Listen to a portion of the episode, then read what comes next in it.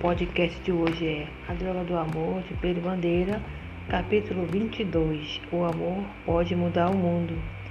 Ao entardecer no dia seguinte, Andrade foi encontrar os cinco caras no parque da Ibapoera, sentando-se no mesmo banco em frente à moita de azaleias.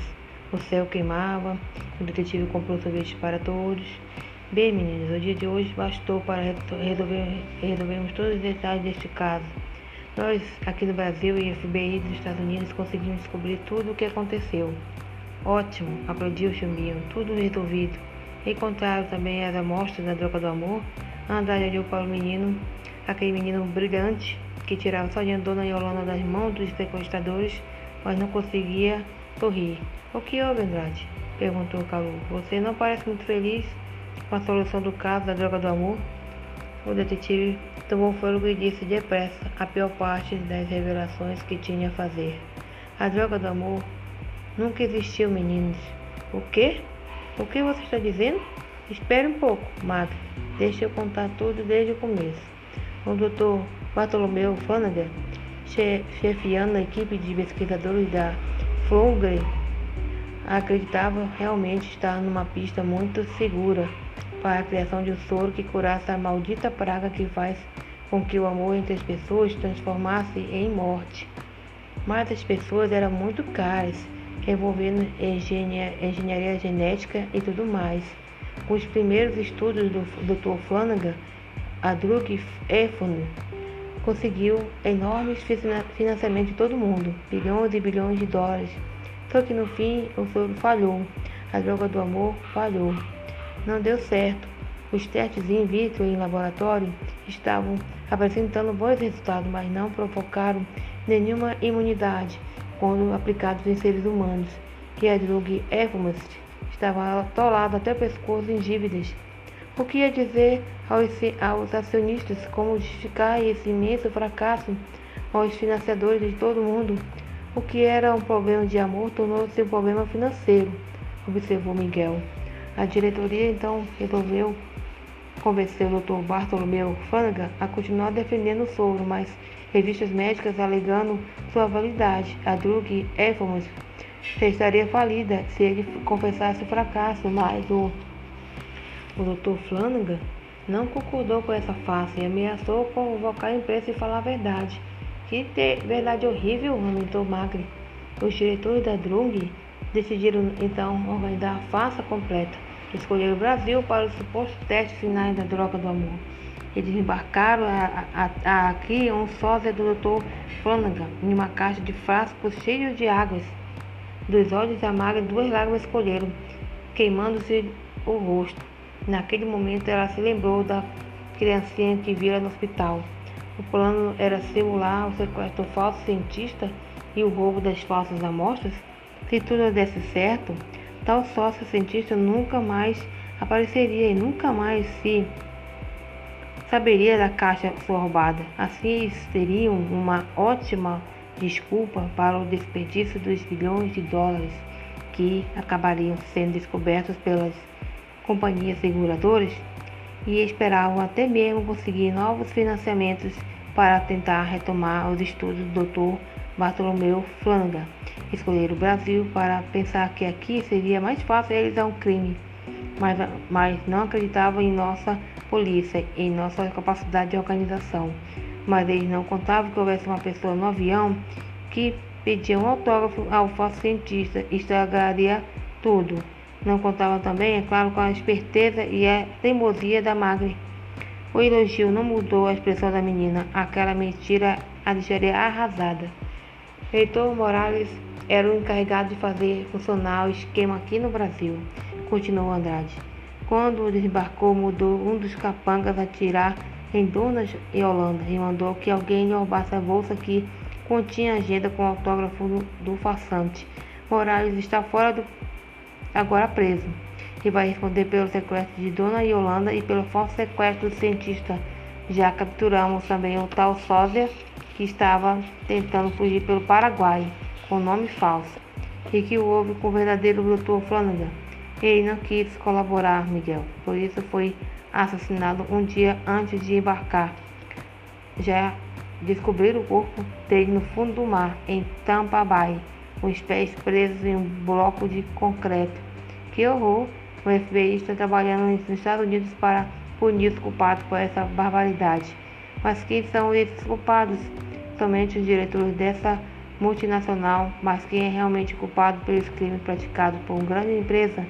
Será que não somos todos culpados quando colocamos a ânsia pelo lucro à frente da necessidade das pessoas a quem podemos responsabilizar realmente pelo crime?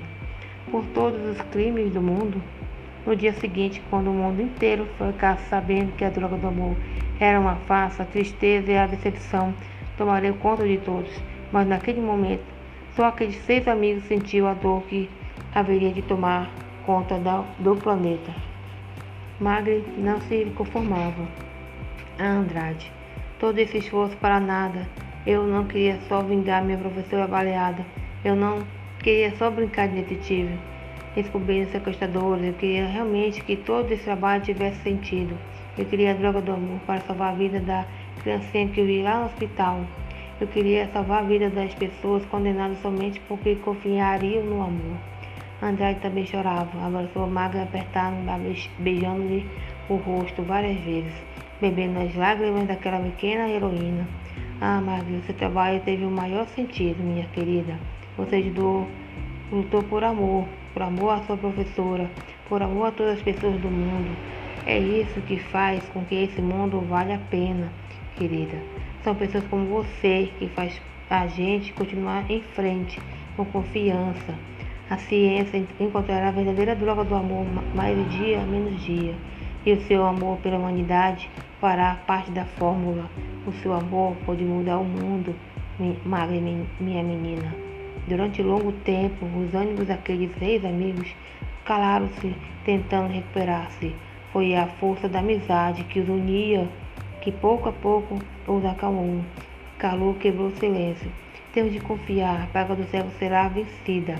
Andrade acariciou os cabelos lindos de Camu. A praga do nosso século não é uma só, meninos. Nosso século, infelizmente, tem muitas pragas: a fome, a miséria, a ignorância.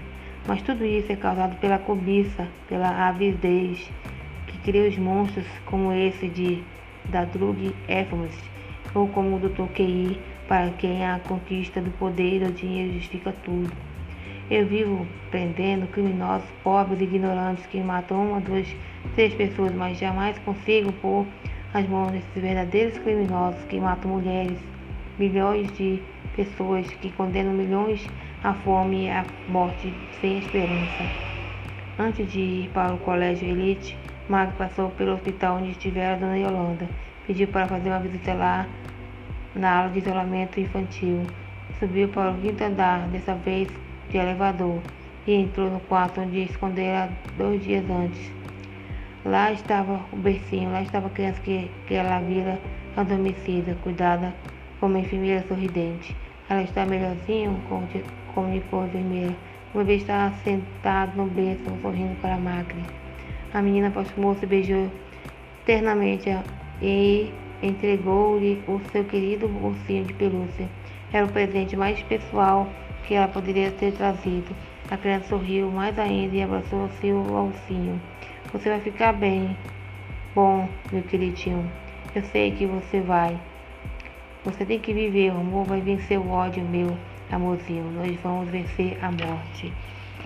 Marvin foi a última a subir para o esconderijo secreto.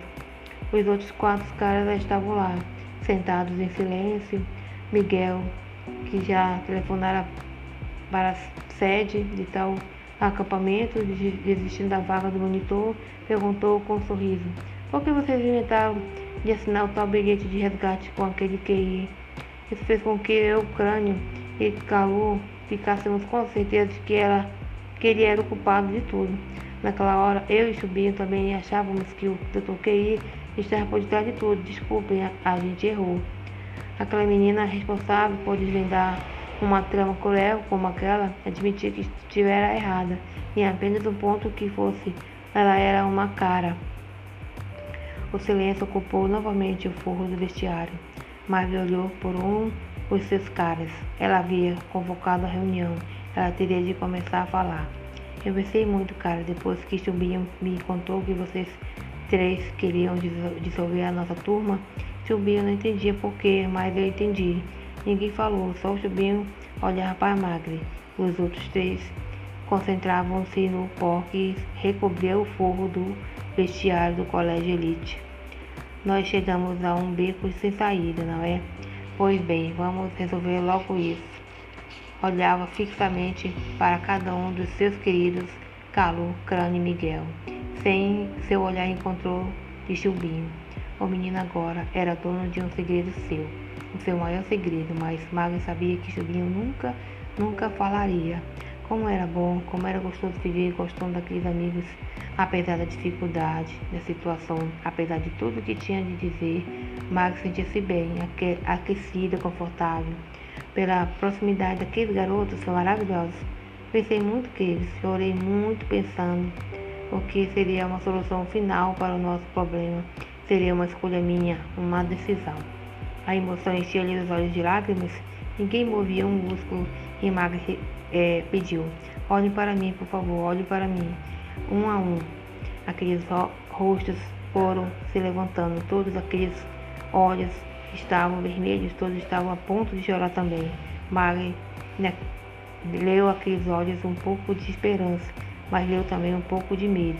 Como eu posso escolher, queridos? Eu coloquei na balança todos os meus pensamentos, um de um lado a escolha que eu tinha de fazer, do outro essa incrível amizade que une a gente. Agora, me digam, qual de vocês achariam justo ferir os outros?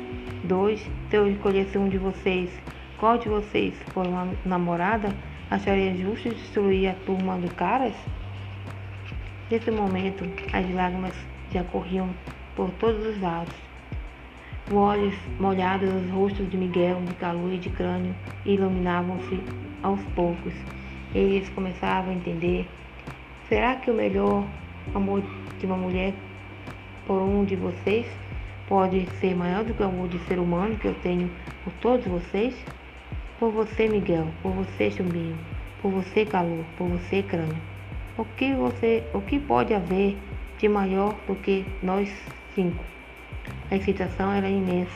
Os cinco caras olhavam-se sem falar, respirando ruidosamente, arfando como se tivesse acabado de disputar uma maratona. Num repente, jogaram-se nos braços uns dos outros, soluçando e formando uma montanha de afeto, de carinho, de paixão. Magri sentia aqueles corpos espremidos contra o seu, de olhinhos fechados, saber distinguir o calor do seu escolhido. Mas aquela amizade era demais. Os caras eram demais. Não seria uma escolha dela que veio de dissolver a amizade dos caras. O amor que unia aqueles cinco era maior do que o amor daqueles três garotos maravilhados por ela. Era maior do que o amor pelo garoto que a fazia tremer como mulher. Ela já tinha escolhido para sempre seu coração guardaria aquele segredo. A amizade vencera o amor. Os caras nunca, nunca se separariam.